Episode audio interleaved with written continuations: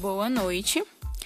É a Lei 8.742 tem o dever de regular a assistência social em todo o território nacional. Por essa razão, ela ganhou o nome de Lei Orgânica da Assistência Social. Conceitualmente, a assistência é direito do cidadão e dever do Estado. É uma política da Seguridade Social não contributiva que provê os mínimos sociais, realizada por meio de um conjunto integrado de ações iniciativas públicas e da sociedade para garantir o atendimento às necessidades públicas. É, o tripé da Seguridade Social é composto por assistência, previdência e saúde. A saúde é para quem dela necessitar, a previdência ela é contributiva e a assistência ela é não contributiva. Os objetivos legais da assistência social. Eles é trazidos na LOAS e fazem remissão ao direito aos objetivos constitucionais é, que consta no artigo 203 da Constituição Federal. A proteção social que visa a garantia da vida, redução de danos e a proteção de, da incidência de riscos, especialmente a proteção à família, à maternidade, à infância, à adolescência e à, viol, e à velhice, o amparo às crianças e aos adolescentes carentes, a proteção da integração ao mercado de trabalho, a habilitação e reabilitação das pessoas com deficiência e a promoção de sua integração à vida comunitária e a garantia de um salário mínimo de benefício mensal à pessoa com deficiência e a idosos que comprovem não possuir meios de prover a própria manutenção ou tê-la provida pela família.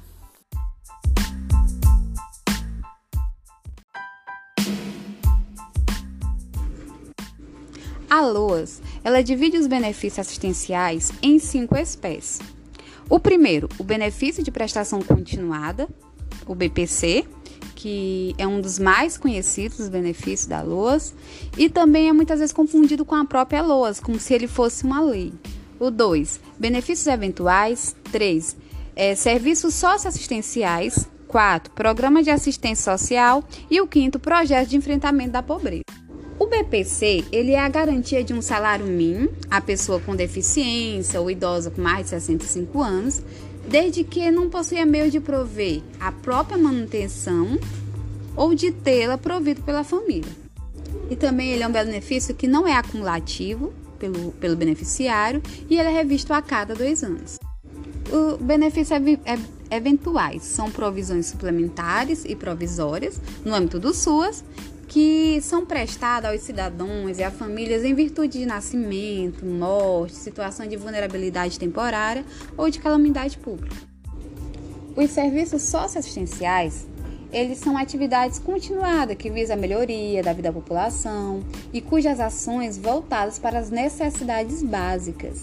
Esses serviços serão prestados é, por meio de programas que amparam, né, tipo criança e adolescente em situação de riscos pessoal ou social e pessoas que vivem também em situações de rua. Dentro desses serviços existem três programas é, da assistência social, que é o Serviço de Proteção e atendimento integral à família, o serviço de proteção e atendimento especializado às famílias e indivíduos e também o programa de erradicação do trabalho, o PET. Que muitas pessoas pensam que, que este programa ele foi, que ele acabou, que ele não existe mais, mas na verdade ele mudou para e agora ele está no serviço de convivência e fortalecimento dos vínculos no da criança e do adolescente. Aí temos também o Serviço de Proteção e Atendimento Integral à Família, que entrega ações, que entrega a proteção social básica e consiste na oferta de ações e serviços socioassistenciais de prestação continuada no CRAS, por meio do trabalho socio, social com a família em situação de vulnerabilidade social.